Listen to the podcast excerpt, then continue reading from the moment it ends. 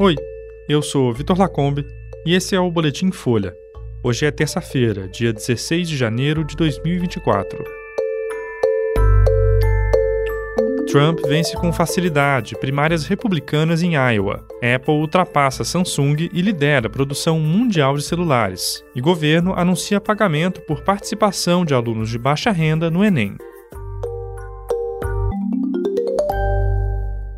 O ex-presidente dos Estados Unidos, Donald Trump, venceu com facilidade as primárias do Partido Republicano no estado de Iowa ontem. Essa foi a primeira batalha pela nomeação republicana à presidência. As eleições gerais acontecem em novembro. Trump teve ampla vantagem em relação ao segundo colocado, o governador da Flórida, Ron DeSantis. O resultado enfraquece a possibilidade de uma alternativa a Trump no partido e aumenta as chances de um novo embate entre ele e o presidente Joe Biden. Com mais de 95% dos votos contados, Trump tinha 51% de apoio, o maior percentual da história do partido. A distância para DeSantis foi de praticamente 30 pontos percentuais, outro número inédito. A ex-embaixadora na ONU, Nikki Haley, ficou em terceiro, com 19%. Ao final da noite, Trump discursou em tom conciliatório. Depois de semanas atacando os oponentes, ele disse que DeSantis e os outros republicanos são pessoas muito inteligentes e que tiveram um bom desempenho. Também disse que esse é o momento para o nosso país se unir, seja republicano ou democrata. Trump repetiu algumas prioridades de um possível novo mandato: perfurar petróleo, combater o crime,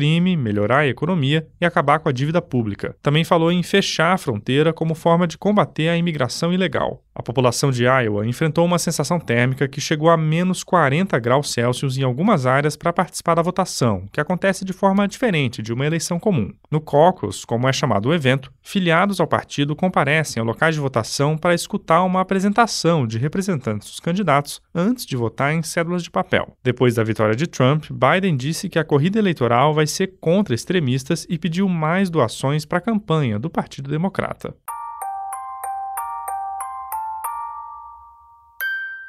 A Apple ultrapassou a Samsung e se tornou a maior produtora de celulares do mundo em 2023. A Samsung era líder do setor há 12 anos. Segundo o grupo de pesquisa IDC, o ano passado foi o pior em uma década para o mercado de smartphones. Mesmo assim, a Apple registrou alta de 3,7% na produção. Foram cerca de 235 milhões de iPhones. Já a Samsung produziu cerca de 227 milhões de aparelhos. Em relação a receitas e lucros, a Apple já era a líder de mercado. Isso porque o iPhone domina o segmento de consumidores de alto padrão. Especialistas do setor afirmam que a Samsung se concentrou no público de médio a alto padrão no ano passado para obter lucro, mas perdeu participação entre consumidores de menor renda. Já empresas que priorizam a fabricação de celulares Android mais baratos cresceram em 2023. A Huawei recuperou as vendas na China e a Transsion, que domina a venda de smartphones em países da África, cresceu 30,8% no ano passado.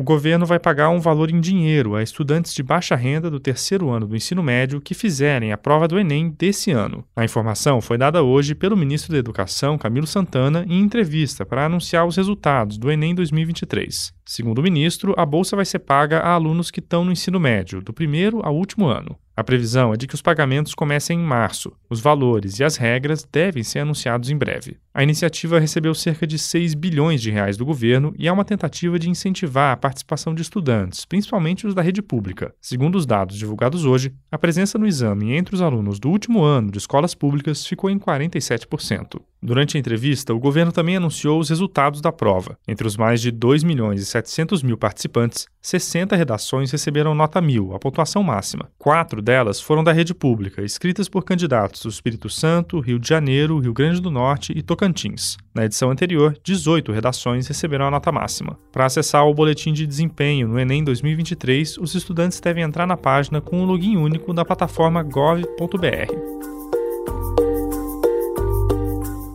Esse foi o Boletim Folha, que é publicado de segunda a sexta, duas vezes por dia, de manhã cedinho e no final da tarde. A produção é de Daniel Castro e Laila Mowallen e a edição de som é do Rafael Conkle. Essas e outras notícias você encontra em folha.com. Até mais.